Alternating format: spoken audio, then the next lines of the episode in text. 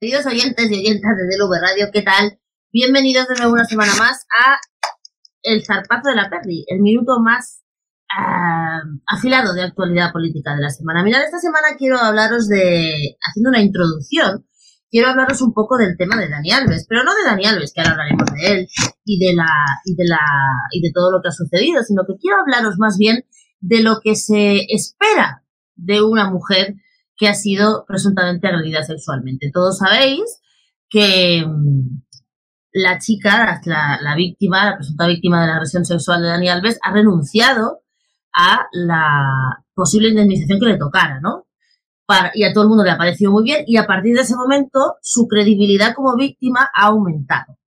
Lo absolutamente triste y nefasto que me parece a mí eso, no solo como mujer, sino también como letrada, es inconmensurable puesto que una mujer tiene que, tiene que renunciar a un derecho que le corresponde legítimamente para afianzar